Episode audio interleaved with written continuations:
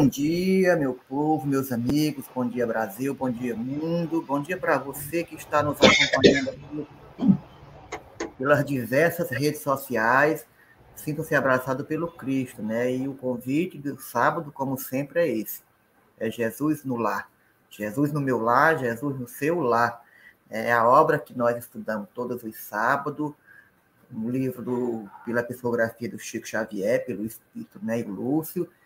E hoje a gente vai trabalhar o capítulo que é a fé vitoriosa. E desde já eu já vou pedindo para vocês aí que estão acordando agora, que estão no seu emprego, naquela pausa, se é que tem pausa, né? Mas tem, todos os empregos dão uma pausazinha ali, tem aqueles momentos que a gente está ocioso, então conecta bem aí nos nossos canais, nas nossas redes sociais.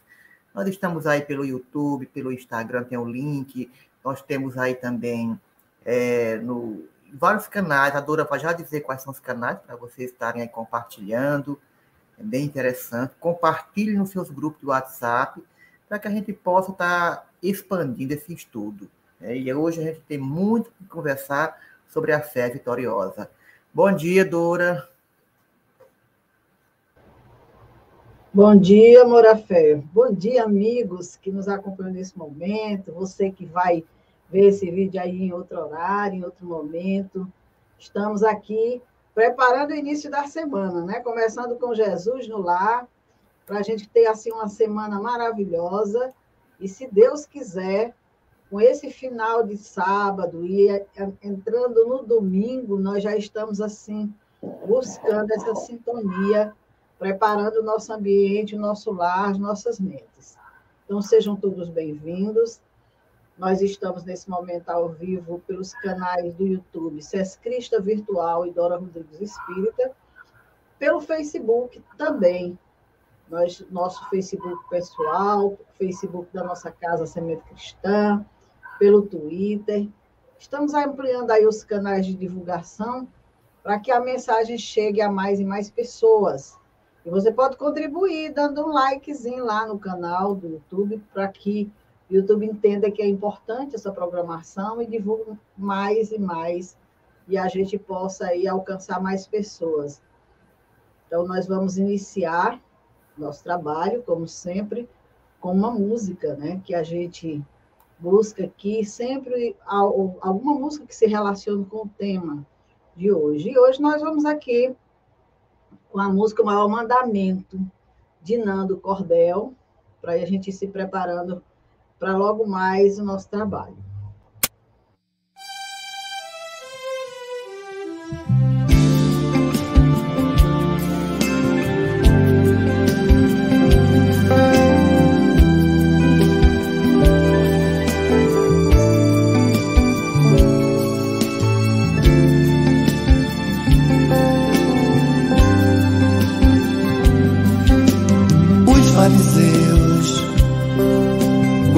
Que Jesus tinha calado a boca aos sábios seus, se juntaram em conselho e um deles, que era doutor da lei, tentando perguntou-lhe, mestre, qual é o grande mandamento? Jesus lhe disse: Amarás o Senhor teu Deus de todo o coração toda tua alma e de todo teu entendimento.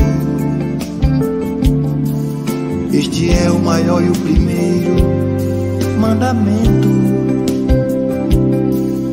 E o segundo semelhante a este é: Amarás a teu próximo como a ti mesmo. Estes dois mandamentos contêm toda a lei e os profetas. Amar a Deus, amar o próximo como a ti mesmo. É o maior dos mandamentos, é o maior. Amar a Deus, amar ao próximo como a ti mesmo.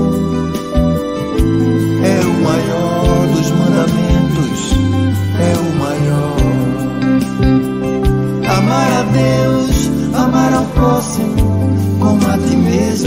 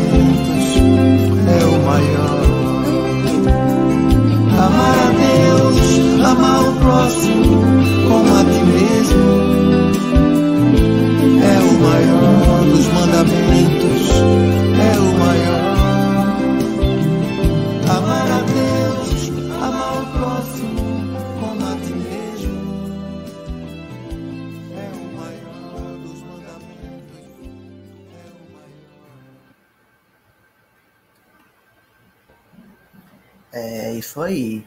Amar a Deus e amar ao próximo, né?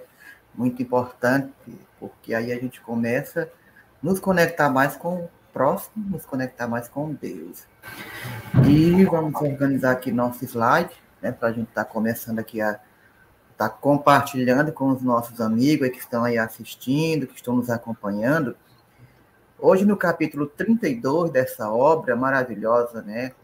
Recomendo essa obra, é uma obra simples, pequena, capítulos, os capítulos são pequenos, são sempre diálogo de Jesus com a comunidade, com os discípulos, são sempre diálogos que trazem reflexões, e hoje a reflexão de hoje para a nossa atividade é a fé vitoriosa.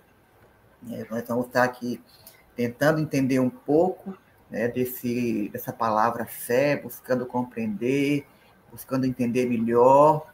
E dentro deste, deste diálogo que Jesus tinha, dessas parábolas que ele falava, a gente vamos ver, nós iremos ver como as pessoas direcionam a fé para diferentes tipos né, de, de bases, digamos assim, que elas necessitam para ter um propósito na sua vida. Então, eu vou começar aqui a passar os slides, a gente vai fazer a leitura e vamos tentar chegar aqui num, em um ponto de equilíbrio entre nossa fé né, e a fé em Deus também. Lembrando que todos esses diálogos, geralmente a maioria acontecia na casa dos discípulos, né, quando Jesus estava presente com eles, e lá é, acontecia as conversas, acontecia as, as reflexões. Começando aqui, gente. Destacava André certas dificuldades na expansão dos novos princípios redentores que o mestre se fazia emissário e se referia aos fariseus com amargura violenta, concitando os companheiros à resistência organizada. Jesus, porém, que ouvia com imperturbável tolerância a argumentação veemente, asseverou tão logo se estabeleceu o silêncio. Passar para o outro para a gente. Nenhuma escola religiosa triunfará com o Pai, ausentando-se do amor que nos cabe cultivar um para com os outros. E talvez porque se manifestasse justificada expectativa em torno dos apólogos, que sua divina palavra sabia tecer, contou com muita calma. Então, aqui ele vai começar o, o diálogo agora, ele vai começar transcorrer uma metáfora de três senhores, de três personagens que é, direcionavam sua fé para de, determinados né, é, atributos que eles consideravam como divindade.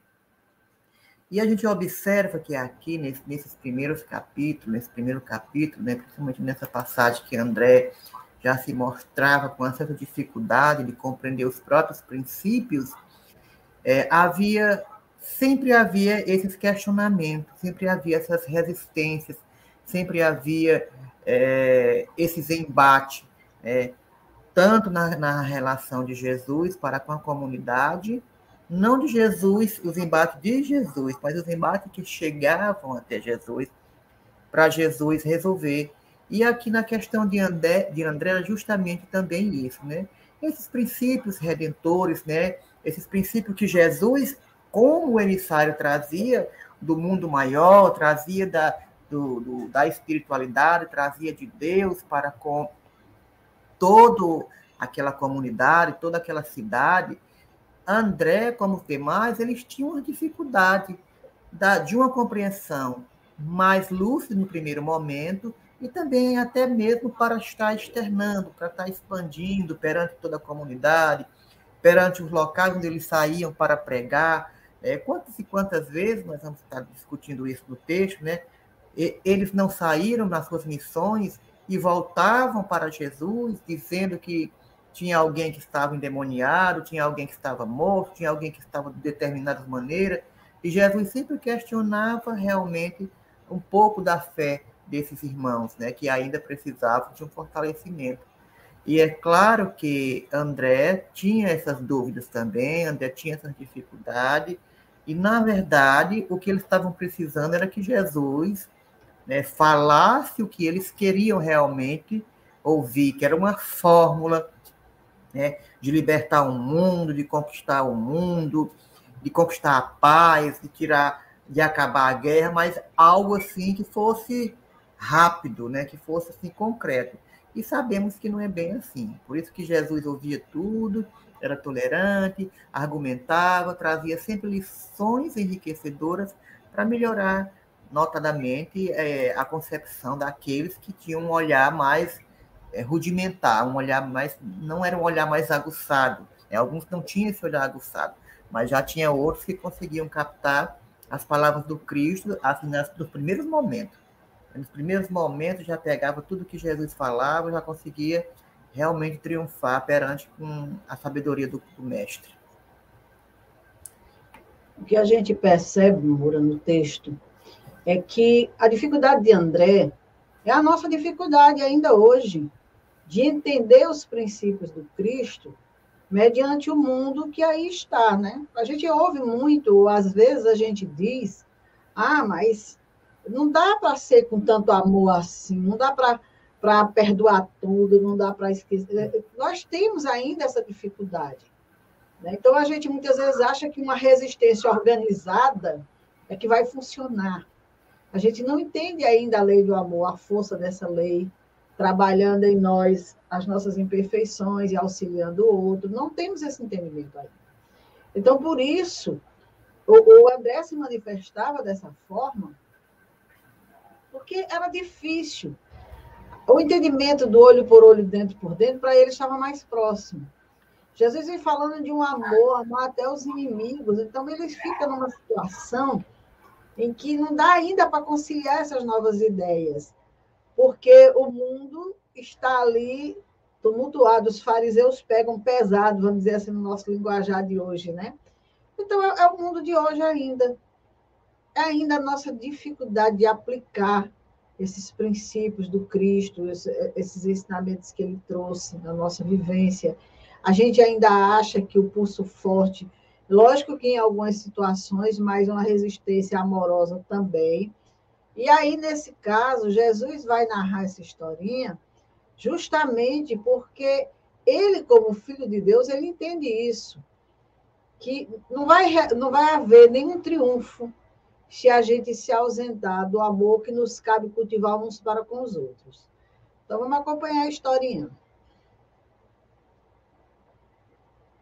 É isso mesmo, né? O amor é, é fundamental para nos conectar, para que cheguemos mais rápido. E por isso que ele, a, o texto é a fé vitoriosa, né? Se deixarmos a fé fraquejar, não tivermos uma fé raciocinada, né, lúcida, dificilmente conseguiremos vencer os obstáculos que surgirão. Então, seguindo adiante.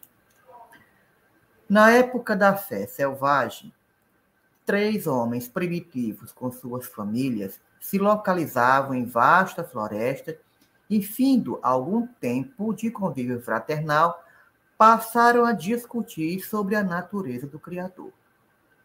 Um deles pretendia que o Todo-Poderoso vivia no trovão. Outro acreditava que o Pai residisse no vento E o terceiro, que ele morasse no sol. Todos se sentiam filhos deles, mas queriam a vida, a, a vida, a viva força, a preponderância individual nos pontos de vista. Depois de ásperas acercações, guerrearam abertamente.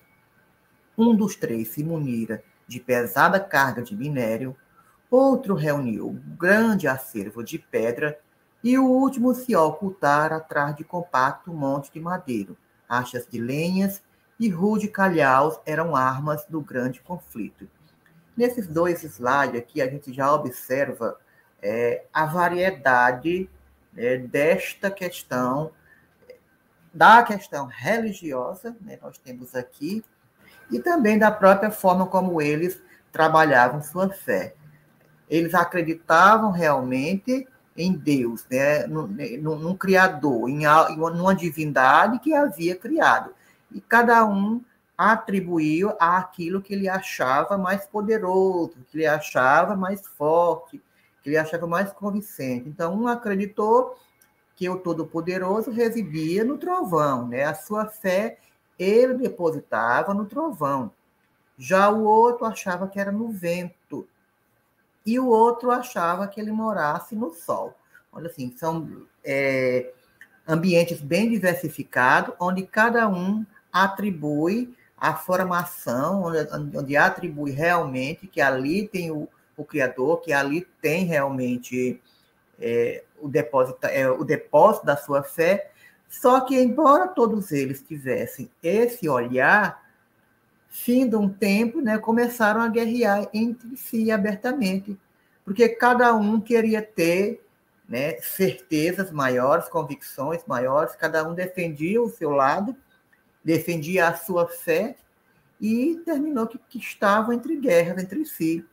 E aí a gente observa que, que pegando assim esse olhar mais, mais minucioso, nós observamos que nos dias atuais ainda também perdura esse mesmo conflito, principalmente por conta de uma intolerância religiosa que nós nós vivencia, nós é, observamos em todo o mundo, né? Em todo o mundo a gente observa que a diversidade religiosa é grandiosa e cada um ali atribui a sua fé, cada, cada um ali consegue a atrelar a sua fé e, ao mesmo tempo, direcionar aos seus fiéis aquilo que ele considera como realmente certeza divina, né? pureza divina, salvação divina. E o, o próprio evangelho do Cristo, o evangelho, né? Eu me lembro aquela passagem do, do que ele fala que se tivesses a fé de, de um tamanho de um grão de mostarda, direi a montanha transporte que daí para ali, ela se transportará. E realmente nada é impossível para aquele que tem fé, realmente, né? fé em Deus, fé no Criador, fé, uma, uma fé divina, porque na comparação de Jesus, é, essa, essa, esse grão de mostardas ele fala, se nós tivéssemos do tamanho de um grão de mostarda, um grão de mostarda é muito pequeno, sabemos disso, né? Muito pequeno. Então ele observa que mesmo que você tenha essa centelha de fé pequena no seu interior, na sua, na sua mente, no seu coração, ela pode transportar muitos obstáculos na sua vida. Ela pode dar saltos muito maiores. Ela pode lhe levar onde locais que outras coisas não te levariam. Porque a fé é justamente isso. Devemos compreender que a fé realmente transporta as montanhas, que para nós, o espírito encarnado, a gente acha ainda que é muito difícil, mas nada é inacessível. Porque quando a gente percebe que essa razão de tudo está dentro do conceito divino, está dentro da proposta divina, ela não tem fronteiras. Por isso que esses três personagens eles atribuíam ao sol, ao vento, ao trovão, é, essa, esta fé, essa, essa certeza de que é o Criador morava ali, e aquilo os motivava, né? os motivava a transpor seus obstáculos, aí adiante. O grande problema é que não era uma fé raciocinada. E quando não é uma fé raciocinada, ocorre o quê? Essas guerras, como começou a ocorrer com eles. Eles começaram a guerrear entre si, mostrando qual era mais poderoso, qual tinha onde o Deus dele era melhor, era mais forte, porque morava no trovão, o outro era mais forte porque morava no sol, e assim sucessivamente. Né? Então, precisamos ampliar realmente a nossa consciência de fé, né? sentindo que realmente ela é, ela, é, ela é inabalável, mas ela nos traz serenidade, para que a gente possa entender perfeitamente esse universo e como deve ser esse universo, porque não existe atraso, não existe nem erro dentro do poder divino, né? E o poder divino, quando nós temos essa fé vitoriosa, ele estabelece uma, uma, uma, um equilíbrio, uma estabilidade para nós dentro do propósito que a gente está inserido.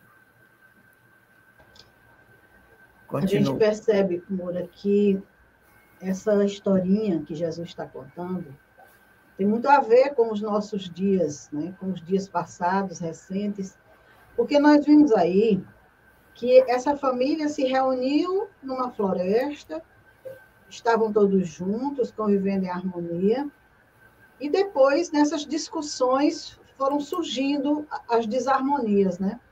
E aí a gente lembra do período da vinda de Jesus, né, em que os cristãos se reuniam em torno seus, da sua mensagem, ele estava presente, e todos entendiam perfeitamente, ou se não entendiam, estavam ali buscando entender. Mas depois que Jesus se foi, o que, que aconteceu? É, as disputas religiosas que começaram. A gente vê aí, nós tivemos o período das guerras santas, nós tivemos um momento do massacre dos, dos que, dos, como é que se diz, dos protestantes. Né? Tudo isso. A noite de São Bartolomeu, né? É, na noite de São Bartolomeu, quer dizer, querendo a força viva, preponderância individual nos pontos de vista. Aqueles que investiam contra os próprios irmãos, filhos de Deus, queriam essa preponderância individual do ponto de vista deles não era do, do, do, do, ensinamento do Mestre Jesus, não era da visão de Deus, porque se assim tivessem, não, não teriam buscado esse caminho. Então, essa, essa, essa história que vai falar desses que se muniram de carga de minério, de pedra e de, de madeira, disso e daquilo, fala justamente da agressividade humana, o quanto o ser humano é rude, o quanto ele é capaz de marchar contra o seu próprio irmão, muitas vezes com, com instrumentos de dor, de morte, de, de opressão, de tantas coisas, dizendo que está defendendo uma causa divina, que não tem nada a ver com isso, de maneira nenhuma. Eu sempre gosto de me reportar aos trabalhos mediúnicos, do qual faço parte, aquelas entidades que chegam revoltadas com Cristo porque disseram que serviram a Ele. E, no entanto, cadê o céu? Porque acham que estavam servindo a Deus, marchando contra os seus irmãos, matando os seus irmãos. E aí, quando a gente pergunta, servindo a Deus, você estava servindo ao Cristo, você estava fazendo realmente o que o Cristo mandava, amando os inimigos? Eles dizem, eu estava servindo a igreja. Ah, meu irmão, aí é outra conversa. Aí é outro entendimento que você tinha da situação.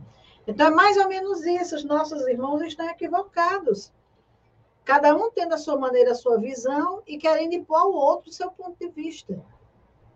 Mas Deus, como Pai maior, que não condena seus filhos, que não acusa ninguém, vai trabalhar essa situação, como nós vamos ver agora. Certo, vamos lá. Invocavam todos a proteção do Supremo Senhor para os seus núcleos familiares e empenhavam-se em lutas. E tamanha foram as perturbações que espalharam na floresta, prejudicando as árvores e os animais que lhe sofreram a flagelação, que o todo compassivo lhe enviou um, um anjo amigo. O mensageiro visitou-lhe o reduto na forma de um homem vulgar e longe de retirar-lhes os instrumentos que destruíam a vida, afirmou os patrimônios que, de que dispunham eram todos preciosos entre si, elucidando-os tão somente de que necessitavam imprimir nova direção às atividades em curso. Explicou-lhe que os três estavam certos na crença que alimentavam, porque Deus reside no sol que sustenta as criaturas, no vento que auxilia a natureza e no trovão que renova a atmosfera. E com muita paciência esclareceu todos que o Criador só pode ser honrado pelos homens através do trabalho digno e proveitoso. O ensina, ensinando o primeiro a transformar os duros fragmentos de minério em utensílio para o trato da terra, nas ocasiões de sementeira. Ao segundo, converter as achas de lenhas em peças valiosas ao bem-estar. E ao terceiro, a utilizar as pedras comuns na edificação de abrigos confortáveis, acrescentando em tudo a boa doutrina do serviço pelo progresso e aperfeiçoamento geral. Os contendores compreenderam então a grandeza da fé vitoriosa pela ação edificante e a discórdia terminou para sempre. O mestre fez pequena pausa e aduziu: em matéria religiosa, cada crente possui razões respeitáveis e detém preciosas possibilidades que devem ser aproveitadas no engrandecimento da vida e do tempo, glorificando o Pai.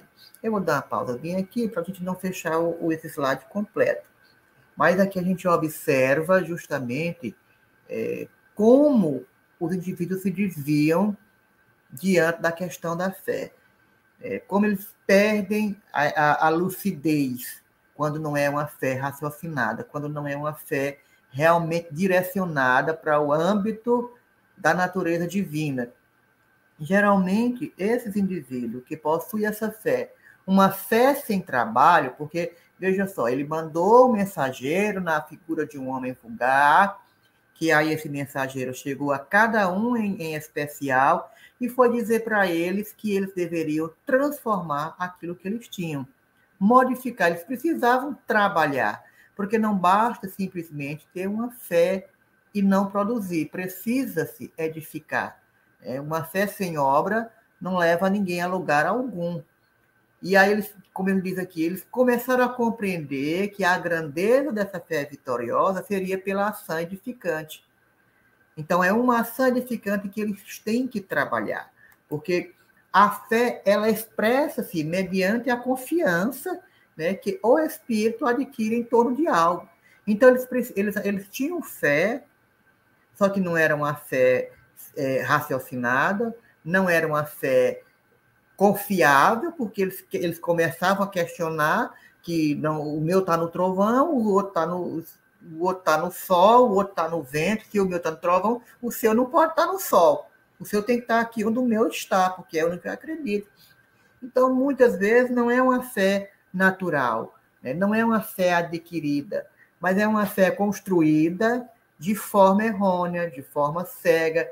Porque quando a, a nossa fé ela é espontânea, ela é simples, né? E ela, ao mesmo tempo, traz é, digamos assim, reflexões, que é natural do ser humano. Então, ela muitas vezes ela elabora né, dentro da nossa mente, ali no nosso, no nosso íntimo, na verdade, uma, uma consciência mais profunda, uma consciência mais, mais sólida, nos dá a certeza. Porque é como Kardec diz, na verdade, né? A gente tem lá no Evangelho, a gente tem que ter fé, crer e saber por que crer. Eu tenho fé que Deus está no trovão, mas por que Deus está no trovão? Eu tenho fé que Deus está no sol, mas por que Deus está no sol? O que é esse sol? Né? Porque muitas vezes essa, essa, nossa fé também, nós que a gente diz que a gente já, a gente já nasce, ela, ela já está no nosso ser, ela já está na nossa essência, porque nós trazemos várias vivências de outras reencarnações nós trazemos várias situações que o nosso espírito enfrentou, que o nosso espírito é, passou por experiências. E nessas experiências, ele construiu. Né? A nossa fé hoje é o resultado de uma construção anteriormente fundamentada. Então, nós não nascemos assim com a fé do nada. Não, ela foi uma construção do nosso espírito de várias vivências. Quantas vivências nós não já passamos pelo âmbito religioso? Né? Dora falando das Guerras Santas, da noite de São Bartolomeu. Será se nós não estávamos lá também perseguindo aqueles protestantes? Naquela, será que nós não estávamos também naquelas cruzadas religiosas, perseguindo, agindo erroneamente, com uma fé irracional? E aí nossas vivências, nossas experiências foram ali construindo uma fé mais raciocinada para hoje, né? hoje, na situação em que nós nos encontramos, nos apoiarmos na razão, numa fé racional, nos apoiarmos numa razão que nos concede um discernimento, que estabelece diretrizes de comportamento, a fim de que a gente não se expresse pelo aquilo que a gente acredita, no caso nós, no Espiritismo, em Deus, em Jesus, para que a gente não se expresse com o Espiritismo de maneira fanática, de maneira cega, muitas vezes levando a delírios absurdos, que a gente vê muito, né, Dora? vários delírios absurdos em vários celeiros religiosos.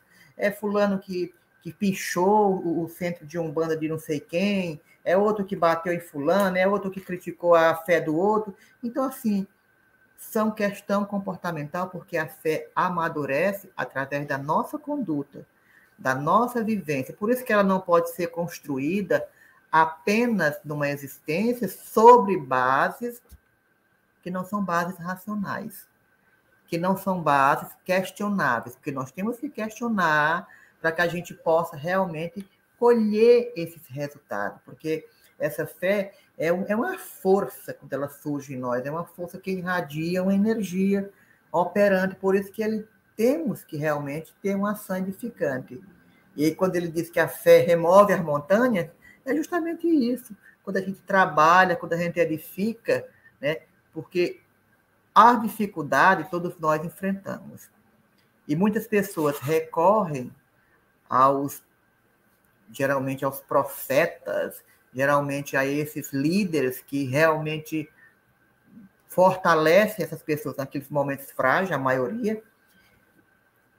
Geralmente eles procuram quando estão com dificuldade, quando estão passando por um problema, quando estão fragilizados moralmente, espiritualmente.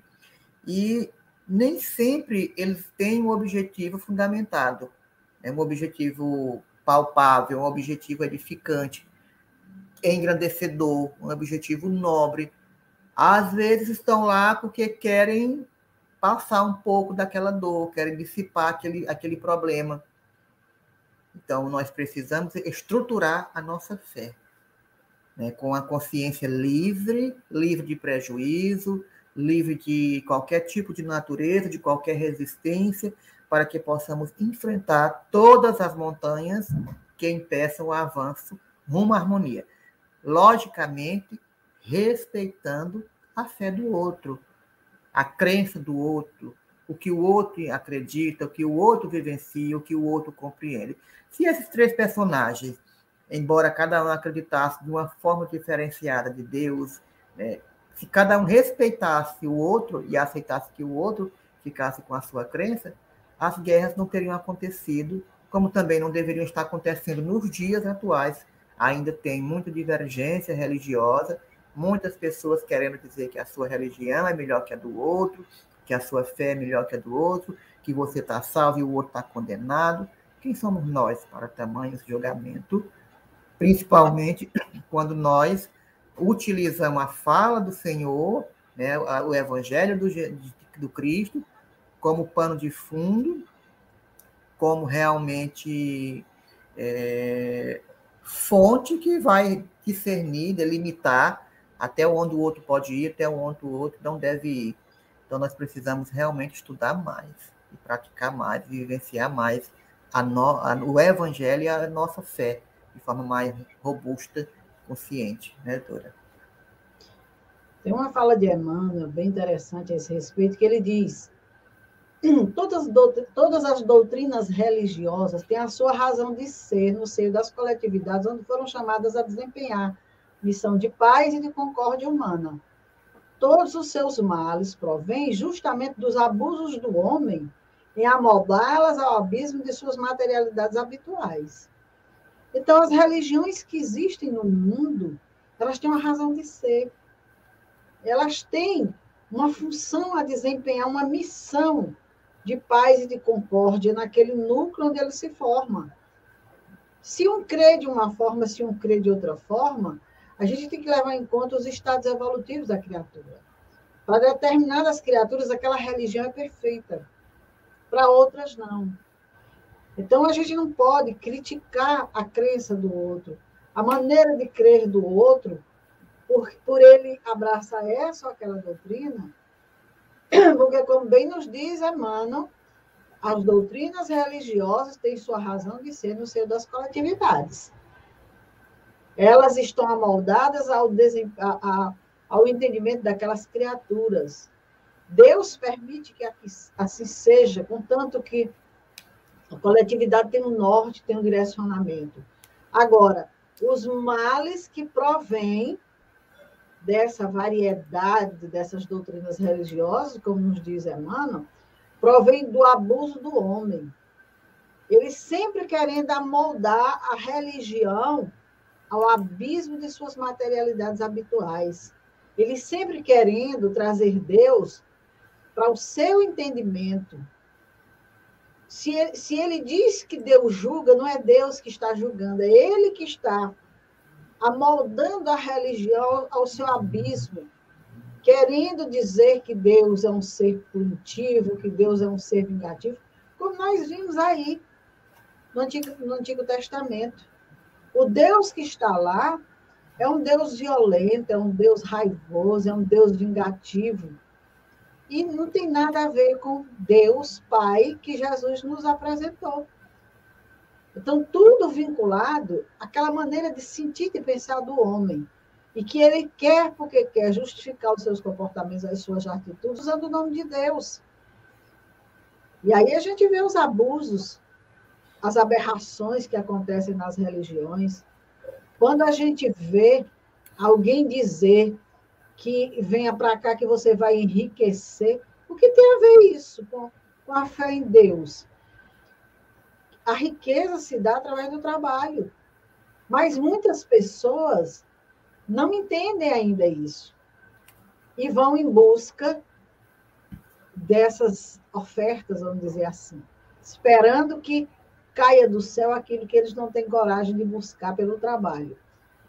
E a gente fica pensando, meu Deus, e, e, e os templos são lotados e tantas pessoas, como é que pode? Porque alguém ali se beneficia de alguma forma. Alguém ali está no estágio evolutivo de entender apenas aquilo ali. É um caminho, é um início, vamos dizer assim, que ele está tendo na vida, entendimento das coisas espirituais, embora aos nossos olhos, ou aos olhos de Deus, não, não esteja correto. Mas, infelizmente, nós não podemos marchar contra os outros. No Antigo Testamento, a orientação era que se passasse a fio de espada que não crescem como ele. Então, imagine aí se era Deus que dizia isso.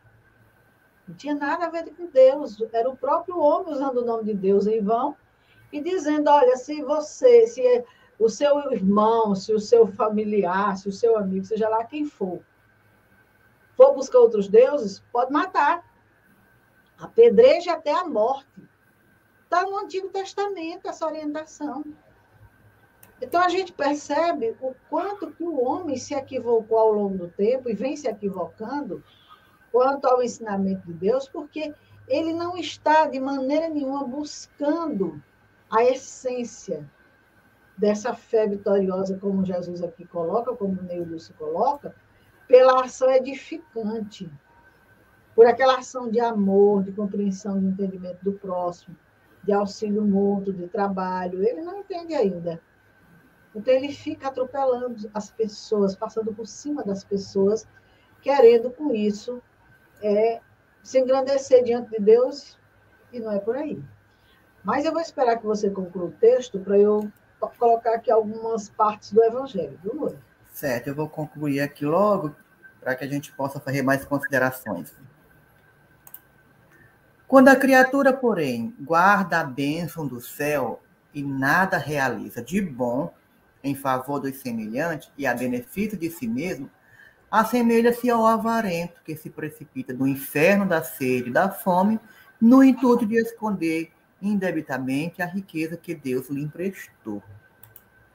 Por isso mesmo, a fé que não ajuda não instrui e nem consola, não passa de escura vaidade do coração. Pesado silêncio desceu sobre todos e André baixou os olhos tímidos para melhor fixar a mensagem de luz. Então aqui a gente encerra este texto e realmente as reflexões são muito importantes nessa questão quando ele fala da, do próprio trabalho, da própria construção, porque se essa fé ela não te modifica, ela não consola, ela não te instrui, ela não te passa segurança, você não está realmente é, construindo nada. É como um avarento ali que tem é, é, adquiriu uma grande riqueza e infelizmente não faz nada. E Allan Kardec ele nos ensina que é, a fé realmente raciocinada ela, ela se apoia nos fatos e na lógica. É, e quando se apoia nisso aí, então, nenhuma obscuridade vai fazer com que ela se, transvie, se desvie. Eu, gosto daquela frase que ele fala, né? Que fé inabalável só é a que pode encarar de frente a razão em todas as épocas da humanidade. E esse resultado conduz realmente o espiritismo, porque o espiritismo ele triunfa em cima dessa incredulidade sempre e não encontra nenhuma posição sistemática é, que vem ali, de certa maneira, contradizer o que os espíritos é, superiores disseram. Então, é esta fé que nós precisamos desenvolver, essa fé vitoriosa que nós precisamos construir para que a paz e a confiança se tornem nossas aquisições espirituais. Não adianta eu ter fé se eu não estou adquirindo paz, se eu não estou promovendo paz. Que fé é essa que eu tenho em uma entidade, em um ser superior, mas que me promove a ser um pseudo-sábio, um doutor da lei, que me promove a criticar, a julgar, a condenar, a promover guerra. Não, isso aí está errado. Então, com uma fé raciocinada, né, munida de razão, né, seremos capazes de remover essas montanhas que o Evangelho fala, que encontramos em nossa vida, não as pedras, é, não as de pedra, naturalmente, né, da terra, mas aquelas que são dificuldades, sejam materiais, sejam morais, sejam espirituais, e dessa forma nós vamos estar evoluindo. A Joana, tem uma passagem que a Joana diz que a fé, ela afirma a fé, ela diz que é uma flama divina, né, que, e, que aquece o nosso espírito e ao mesmo tempo dá força para a gente superar tudo, mágoa, desares, revolta, e que essa fé é imprescindível para o nosso equilíbrio. Principalmente porque com a fé nós adquirimos esperança, né? Nós adquirimos esperança que muitas vezes a gente já tem perdido, né? Principalmente quando se perdemos os entes queridos, porque a maioria das pessoas se revoltam até com a fonte de sua fé, que é Deus, né? Se revoltam, ficam irritados, e nós precisamos renascer né, desses conflitos, dessas situações impressas na nossa existência, que nos conduz a formas de indivíduos primata, tal qual é, esses três personagens que a gente viu ali, né, tal qual os três personagens. Então, nós temos realmente que estar é, melhorando mais a nossa condição de fé. Eu trouxe aqui, Mura, do Evangelho segundo o Espiritismo, isso que. Deixa eu ver aqui. Deixa eu tirar aqui o meu para tu colocar, né? Não, tudo bem. Nós vamos vendo aqui esse ensinamento de Jesus de forma muito clara, que está lá no Evangelho segundo o Espiritismo, e que traz muito bem para o texto de hoje. Na introdução do Evangelho segundo o Espiritismo, os Espíritos dizem: podem dividir-se em cinco partes as matérias contidas nos Evangelhos: os atos comuns da vida do Cristo, os milagres, as predições, as palavras que foram tomadas pela igreja para o fundamento de seus dogmas e o ensino moral. Então, esse, esses, esses tópicos nós vamos encontrar no nos evangelhos de Jesus, nos ensinamentos de Jesus. E aí ele diz: as quatro primeiras têm sido objeto de controvérsia. A última, porém, ou seja, o ensino moral, conservou-se constantemente inatacável. Diante desse código divino, a própria incredulidade se curva. É terreno onde todos os cultos podem reunir-se.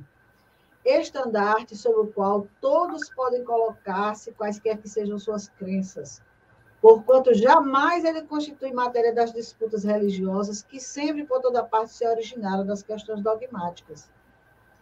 Então, se fixarmos no ensinamento moral, não tem como, de maneira nenhuma, haver qualquer disputa religiosa.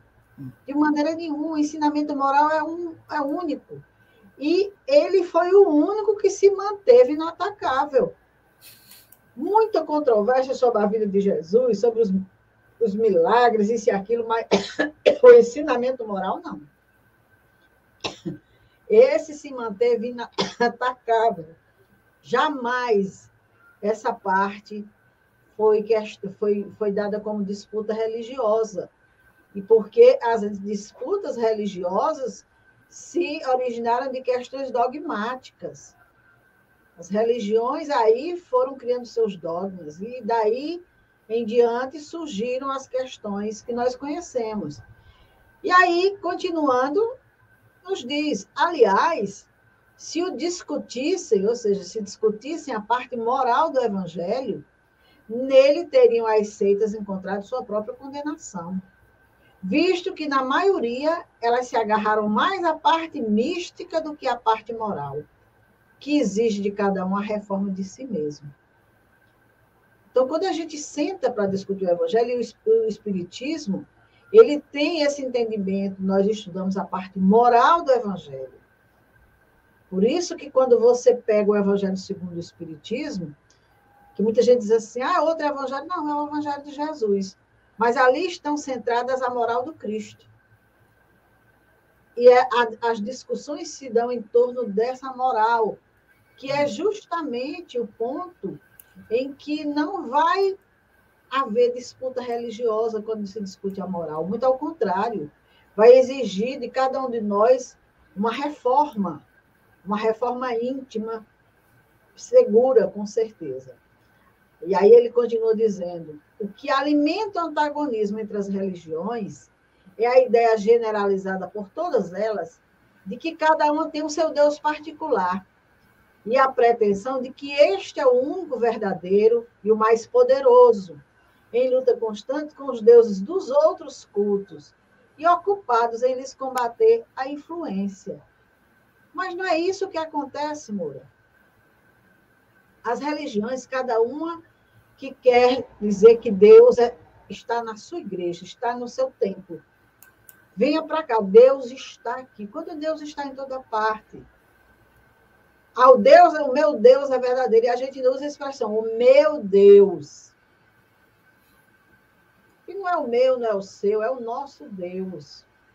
É o Deus Pai de todos nós, como Jesus nos apresentou. E concluindo, ele diz: quando elas se houverem convencidos de que só existe um Deus no universo e que, em definitivo, ele é o mesmo que elas adoram, sob nomes de Jeová, Alá ou Deus, quando se puserem de acordo sobre os atributos essenciais da divindade, compreenderão que, sendo um único o ser, uma única tem que ser a vontade suprema. Estender-se-ão as mãos umas às outras, como servidores de um mesmo mestre e os filhos de um mesmo pai. E assim grande passo terão dado para a unidade, que foi justamente o que aconteceu com esses irmãos. Depois do ensinamento moral que eles receberam, que esse irmão trouxe, eles entenderam que era em vão aquelas disputas, não tinha sentido ficarem disputando, é, brigando por conta de um, de, de um Deus que era um Deus único. Não existia esse Deus na forma como eles estavam apregoando de maneira nenhuma. Então, é, é esse ensinamento que o Evangelho nos traz, eu acredito que ele complementa muito bem o estudo que nós acabamos de fazer desse texto da fé vitoriosa. Isso é verdade, né? Isso é verdade. E, e é, é, importantíssimo. Eu, eu volto ainda a bater na tecla. É nossa fé raciocinada, né? Temos que sair dessa fé cega, dessa fé fanática, que nos coloca num, num, num ponto direcional onde é conveniente. E o próprio Espírito Hamed fala, acho que é em Renovando, não sei se é Renovando Atitudes, não me recordo do livro agora, o Espírito Hamed, que a fé não é uma questão de conveniente e nem é essa muleta milagrosa que vai resolver tudo, né, que vai resolver nossos caprichos, que vai demonstrar uma realidade diferente, não, porque a fé que Jesus, na verdade, referia é aquela que vibra nos nossos corações, Dor, é aquela que faz com que a gente acredite em Deus que tudo vê e tudo provê. Então, é uma fé verdadeira que vai respeitar os ritmos dos ciclos naturais da vida. Então, se eu tenho uma dificuldade, se eu tenho um problema, eu tenho que ter fé, aceitar esse problema, aceitar essas dor, essa dificuldade e compreender que são pontos de renovação. Então, também ter fé é perceber esses limites, da mesma forma que eu percebo nos outros. Isso também é uma forma de transpor as montanhas, né? E mudar essas montanhas, é entender que a gente não consegue de forma alguma as coisas meramente pedindo e ao mesmo tempo fechando, né? Ou se fechando para o exterior, né? se fechando para o mundo. Precisamos é, ter fé, precisamos edificar, precisamos trabalhar, precisamos compreender que Deus está em tudo, como estava na, na metáfora, né, na parábola. Deus está no sol, como ele dizia lá o anjo, Deus está nos ventos, Deus está na, na, nos trovões, então Deus está em tudo, Deus é, é universal. Então, quem, é, como Jesus dizia, quem me vê, vê o Pai, né? Então, nós temos que ter essa noção de fé, que é um sentimento instintivo, que já vem conosco e precisa eclodir, e essa, e essa necessidade que nós temos constantemente de, de, de, estar atrelado, de estar agregado a algo que nos fortaleça, que alimente nossa fé, ela tem que, como princípio, reconhecer que Deus tem todo um projeto divino, que Deus faz parte da grandiosidade divina, e a nossa arte divina ela, ela está incluída nessa própria evolução, que nós temos que evoluir. Mesmo quando a gente percebe que tudo está ruim, que tudo está difícil, a fé ainda desenvolvida em nós, ela nos dará a certeza de que assim, mesmo no sofrimento, estamos ganhando. Né? Estamos momentaneamente decifrando experiências que nos darão, em dias melhores, em dias futuros, uma clareza. Porque no universo nada ocorre que não tenha razão de ser nós precisamos realmente estar focado nessa fé. Então, que a gente tenha aquele grão de mostarda que eu comecei falando inicialmente, que aquele grão de mostarda seja um impulso, né? que se forme dentro do nosso princípio inteligente, que nos dê forças para dar salto nos degraus da nossa existência, da nossa caminhada, e que a gente possa estar futuramente nos transformando por completo com ações poderosas, com ações valorosas, ampliando nosso conhecimento, ampliando nossa vida, porque esse é o caminho, né? Confiança, razão, uma fé com clareza, respeitando, com tolerância, para que nós possamos, a, a cada dia, entender o verdadeiro sentido né, que promove, que propõe a sabedoria divina porque nós temos que parar de ser espíritos imaturos e ser espíritos com a convicção de uma fé inabalável em Deus né, e na providência divina. Eu creio que a gente realmente é, trabalhamos o que, a, o que a, a parábola queria, que o capítulo queria, e quero agradecer, né, Dora, aos nossos colegas que estão acompanhando, que estão entrando, aos que vão assistir depois, aos que vão estar compartilhando posteriormente esse vídeo, esse, é, esses canais nas redes sociais, no YouTube, no Face.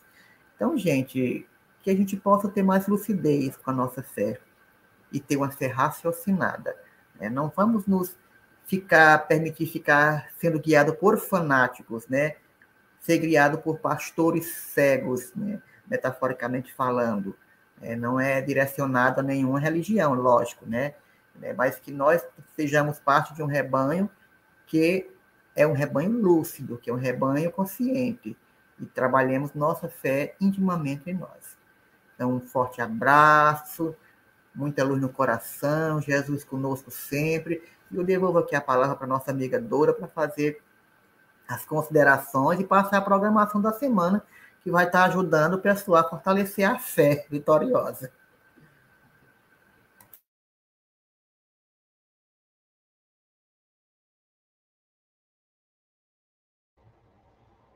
Também quero agradecer aos amigos que nos acompanham nesse momento, aqueles que verão esse, esse vídeo no outro momento.